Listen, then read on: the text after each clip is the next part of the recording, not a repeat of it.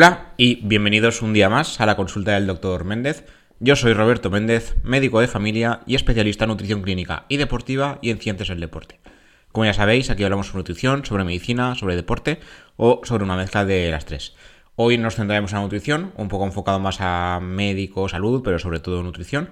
Hablaremos sobre la dieta nórdica, dieta del mar Báltico o dieta vikinga, como la llaman algunos, pero se suele conocer más como dieta nórdica. Como ya deja caer el nombre, es la dieta que se lleva a cabo en los países del norte, en este caso de Europa, Dinamarca, Finlandia, Islandia, Noruega y Suecia. Eh, esta dieta también se llama dieta vikinga porque la mitología vikinga, la mitología del norte, también habla sobre eh, algunos de los alimentos que se consumen en esta zona. Pero sobre todo lo que hablaremos hoy es eh, cómo es la pirámide dietética del mar Báltico, que existen unas recomendaciones determinadas, como la típica y conocida dieta mediterránea de España, y de hecho se parecen bastante como hablaremos hoy. Entonces, ¿de qué va esto de la dieta nórdica? Como habréis podido comprobar en capítulos que he hecho sobre dieta, no sé qué, dieta no sé cuántos, las últimas creo que fueron la dieta basada en plantas, también he hablado de, la otra cara de la moneda, que es la dieta occidental, pero las dietas saludables en general se parecen mucho en los tipos de alimentos que consumen.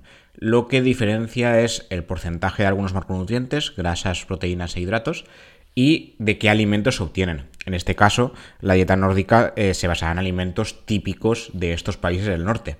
No existe restricción como tal, no es una dieta restrictiva, la verdad, sino que es un conjunto de hábitos gastronómicos saludables que no requieren eh, ningún procesado determinado, ni irte a buscar eh, determinado alimento a mil kilómetros de distancia, ni mucho menos. De hecho, como digo, se basa en los alimentos típicos de la zona del norte. Los alimentos básicos de esta dieta es que se basan en, como he dicho, en la pirámide dietética del bar Báltico. Eh, se creó a partir de, un consenso entre la Asociación Finlandesa del Corazón, la Universidad de Finlandia Oriental y la Asociación Finlandesa de Diabetes. La versión más moderna se planteó en el año 2004 a, cargo de un grupo de chefs y nutricionistas escandinavos, apoyada en cuatro principios básicos. Potencial gastronómico, es decir, que a la gente le gustase comer los alimentos que se presentaban y que fueran fáciles de consumir. Salud, identidad nórdica, es decir, que los alimentos fueran del terreno. Y sostenibilidad. En este caso, lo que se promueve es el consumo de ingredientes locales, silvestres y frescos. Como ya decía el, famoso protagonista de la serie de vikingos, Ragnar Lothbrok y su prole, hace más de mil años. Esta serie yo la intenté ver, pero ya os digo que vi la primera temporada y, no seguí. La verdad es que sí que me gustó a nivel de acción, pero no me llamo. Más de un oyente seguramente me matará por decir esto, pero podéis intentar verla, ¿eh? La verdad es que era bastante realista y sí que me gustó la ambientación, pero a nivel... no sé, no me engancho, la verdad. Bueno, sigamos con la dieta. En una revisión que se realizó en el año 2014, que esto ya no hace tanto, llevada a cabo por los investigadores de la Universidad de Copenhague, sí que se describieron las pautas generales de la dieta. Como ya he dicho en anteriores capítulos, las dietas de hoy en día se enfocan más a basado en plantas, que es el término que usamos para decir que hay que comer menos carne. Y estas dietas, es la dieta nórdica en general de los países del norte, ya se basaba en esto en el año 2014, ya hace bastante tiempo de esto, y ellos ya fueron de los primeros. Eh, recomendaban ingerir más calorías de vegetales que de carne, más alimentos de lagos y mares, es decir, más pescado, en los cuales destaca la vitamina D y el yodo, y además dar preferencia a comida de origen silvestre.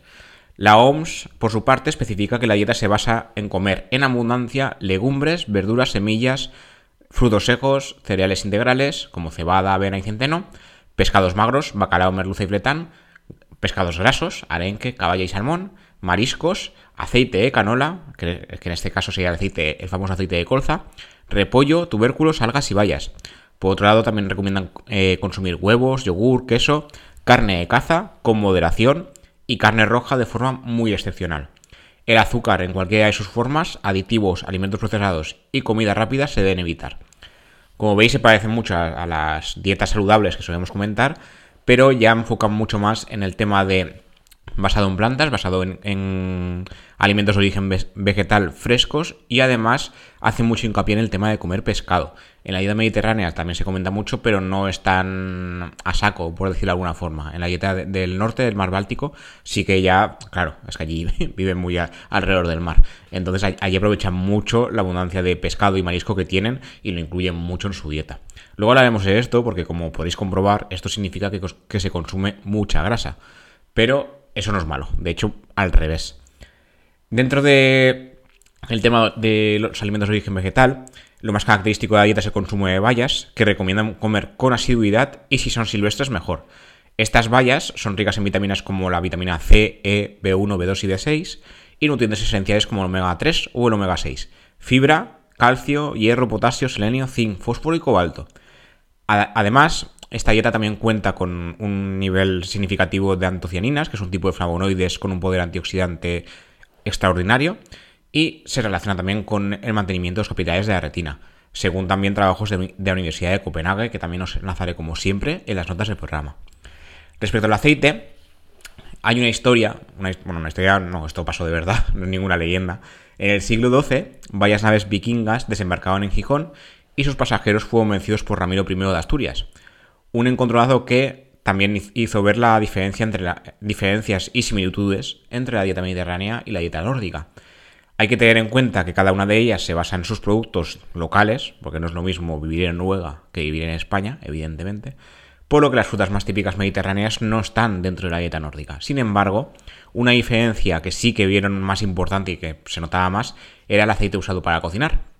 Eh, en, la dieta del norte, en la dieta nórdica, usan más el aceite de colza, también el aceite de soja, pero sobre todo el de colza, y aquí usamos el aceite de oliva. En Francia, por ejemplo, que también fue asediada por los vikingos en el año 845, ahí, a partir de ahí cogieron la costumbre de cocinar también con mantequilla, pero en Francia, sabéis, si, habéis viajado a Francia o si os lo han comentado, allí no usan aceite de normal para cocinar, sino que usan mantequilla. A mí la primera vez que me dijeron esto, claro, yo ahí era muy pequeño y pensaba, ¿por qué usan mantequilla si existe el aceite?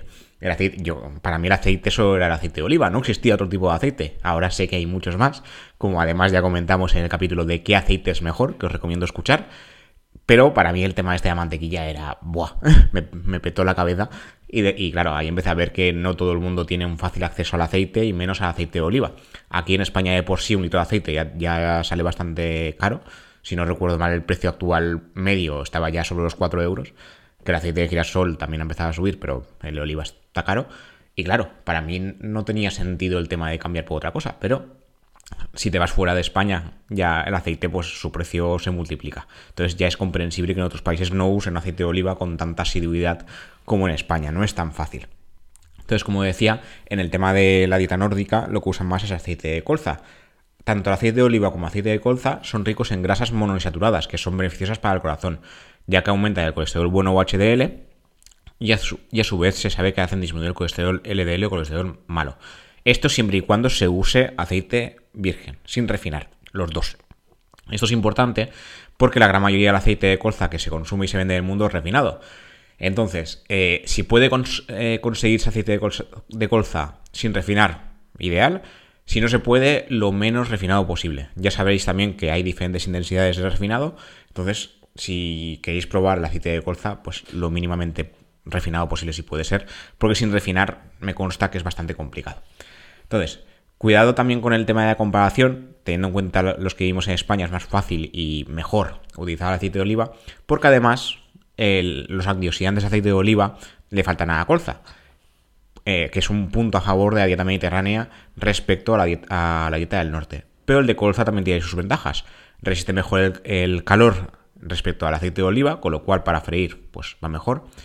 Pero lo ideal también es no freír en abundancia. O sea, si nos pasamos en comidas fritas, da igual que utilicemos de colza, que oliva, que girasol, que el de la vecina del quinto, ¿vale? Entonces, cuidado también con esto, porque sí que sea más fácil para el tema de los fritos y demás, como pasa con el de girasol también, que se usa mucho para freír, pero lo ideal es no basarse en frituras, ¿vale?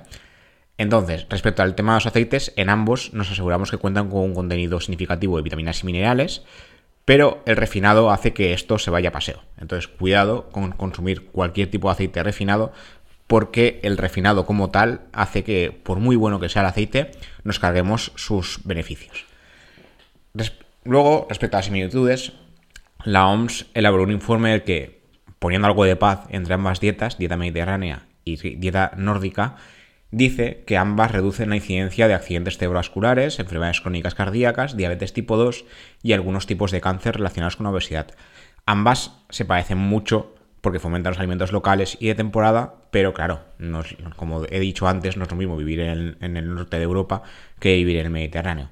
En las zonas del sur, que es desde donde os rabo esto, de hecho yo vivo en una comunidad valenciana, así que más mediterráneo imposible, eh, consumimos frutas y hortalizas muy variadas que en el norte dependen de la temperatura. Por ejemplo, eh, peras, manzanas y frutos rojos también ingieren más cereal pero menos legumbres y las especies de pescado que se pesca en Escandinavia son menos variadas que las que tenemos en el Mediterráneo. Entonces, están muy limitados, repiten mucho algunos alimentos, pero se sabe que va, que va bien. Ambas tratan de ser sostenibles si se cumpliesen idealmente. Ya sabemos que la dieta mediterránea, por muy saludable que sea, no la cumplimos de la forma ideal, pero se intenta. La dieta nórdica es más estricta con el tema de la sostenibilidad, sobre todo con el tema este del pescado, de no pasarse pescando, y priorizando la carne procedente de caza sobre la ganadería, que aquí con el tema de las macrogranjas hay un poco de polémica últimamente en España, y sobre todo el tema de los frutos silvestres o bayas, que en la dieta mediterránea no hacen tanto hincapié y allí sí. A pesar de las diferencias, ambas dietas son saludables y beneficiosas, aunque nos separen algunos miles de kilómetros de distancia. Luego, por otro lado, os quería comentar un estudio que se publicó hace bastante poco. De hecho, estoy grabando ese programa el 20 de marzo, que es un domingo. Como ya sabéis, me gusta grabar en domingo. Y el estudio lo publicamos en el periódico en español el día 10, o sea, hace 10 días que se publicó el artículo como tal y la verdad es que me llamó la atención y es uno de los motivos por los que grabo el podcast hoy. Y es el tema de que la dieta nórdica se ha visto que, a pesar de que no se pierda peso, sí que mejora tanto el colesterol como el azúcar en sangre. Y esto es porque Estoy llamando la atención sobre todo por el tema de la grasa. Como ya he comentado antes, el tema de consumir tanto pescado implica comer mucha más grasa de, lo que sería recomendable por algunas guías clínicas y demás, pero es grasa saludable, ¿vale? Porque si comparamos con el tema de la carne y demás, en, los países del norte eh, hacen hincapié en no pasarse con la carne y evitar todo lo posible la carne roja, entonces eso es un punto a favor. Desde hace años, eh, los, como digo, las guías siempre dicen, no e-, evitar pasarse con las grasas, evitar pasarse con las calorías, el riesgo cardiovascular, además. De hecho, en finales de 2021 se publicaron las nuevas guías clínicas de riesgo cardiovascular para, la medicina. Y ahí habrá un poquito del tema del riesgo cardiovascular solo por el país de origen. O sea, hay unas tablas que se llaman SCORE, que ahí calculamos el riesgo cardiovascular en base a diferentes parámetros. Y ahora han incluido un parámetro nuevo que es el país de origen, que yo ahí ya también me petó la cabeza y digo, no puede ser que tengamos más cosas. Este parámetro se basa en los datos de la OMS sobre mortalidad y sobre incidencia y prevalencia de enfermedad cardiovascular, tanto letal como no letal. Y justamente los países del norte, y España también, España, Portugal y los países nórdicos, tienen un riesgo bajo y moderado solo por proceder de esos países porque los datos de sus países son buenos a nivel cardiovascular, por la dieta nórdica y la dieta mediterránea. Cuanto más al este de Europa nos vamos, más sube el riesgo. En los países de, bueno, a partir de Rusia y los países que colindan con Rusia, aquí el riesgo es muy alto según los datos, y a medida que nos acercamos hacia el Mediterráneo, hacia España y hacia Portugal, el riesgo baja. La verdad es que la imagen es muy llamativa porque la han hecho en colores, rojo, eh, naranja, amarillo y verde, un poco tipo semáforo, incluyendo un color de más. Pero la verdad es que se nota mucho como a medida que nos vamos hacia el, oeste mejora el tema del riesgo cardiovascular. Pero a medida que nos vamos hacia el norte también. Entonces, ¿por qué pasa esto? Las dietas altas en grasa, si se hacen bien, no tienen por qué ser perjudiciales. Como ya expliqué sobre la dieta cetogénica, el estudio que se hizo, bueno, los estudios que se han repasado para ver que la dieta cetogénica no es tan buena, el tema es que la gente no suele hacerla como toca. Entonces, si no hacemos como toca, el problema es que tenemos déficits de vitaminas y a largo plazo, evidentemente, es un problema. Si se hace como toca, estricta y demás, ya no es tan problemático. Y de hecho, como dice el, nuevo estudio de la Universidad de Copenhague, que se ha publicado en Clinical Nutrition, una dieta rica en grasas saludables como la dieta nórdica sería buena opción para mejorar el colesterol y el azúcar en sangre, a pesar de que no se pierda peso porque no hay que perder peso para mejorar a nivel metabólico. Como repaso en el artículo que os enlazaré en las notas del programa, la dieta nórdica se basa pues el tema de bayas, verduras, pescado, sobre todo el tema de pescado, lácteos y derivados que también son, llevan grasa y el aceite de colza. Y esta composición parece ser una buena opción para prevenir la obesidad y las enfermedades cardiovasculares, incluyendo riesgo de diabetes tipo 2, hipertensión o colesterol sanguíneo. Hasta el momento, los estudios decían que la dieta nórdica era, eh, era buena si se perdía peso, como la dieta mediterránea. O sea, todas las dietas que hacen perder peso son buenas para el riesgo cardiovascular. Pero no se sabía si sin perder peso también se conseguían estos beneficios. Entonces dijeron, pues vamos a probar.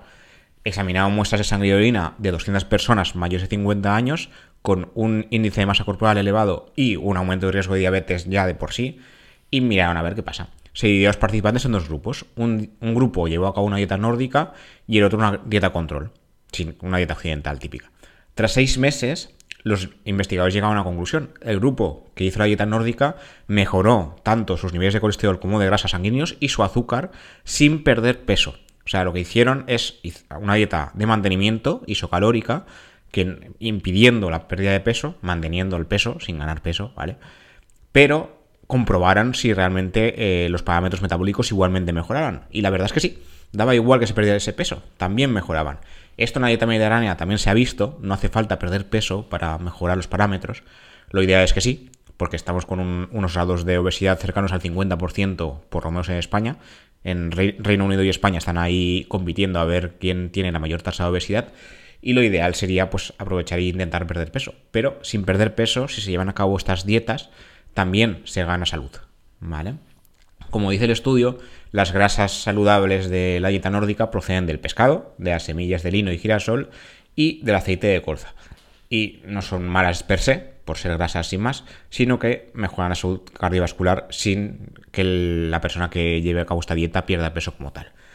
Y creo que es todo lo que os quería comentar por hoy. Me parece una, una dieta llamativa, significativa a tener en cuenta. No es fácil llevarla a cabo si no vives en los países del norte pero para que tengáis en cuenta que por mucho que se coma pescado, semillas y cosas grasas, entre comillas, no tiene por qué ser menos saludable, siempre y cuando se haga bien, los alimentos sean frescos y eh, los alimentos de origen vegetal sean de origen silvestre, como dice la dieta. El tema de las vallas y demás está muy, muy bien visto por allí y habría que intentar llevar una dieta o bien mediterránea o bien nórdica o al menos lo más basada en plantas posible, que ya está empezando a salir en las guías clínicas de que las dietas mejor basadas en plantas y menos carne también implican reducir el consumo de pescado por no pasarse, pero sobre todo basada en plantas y menos carnívora como la que llevamos hoy en día.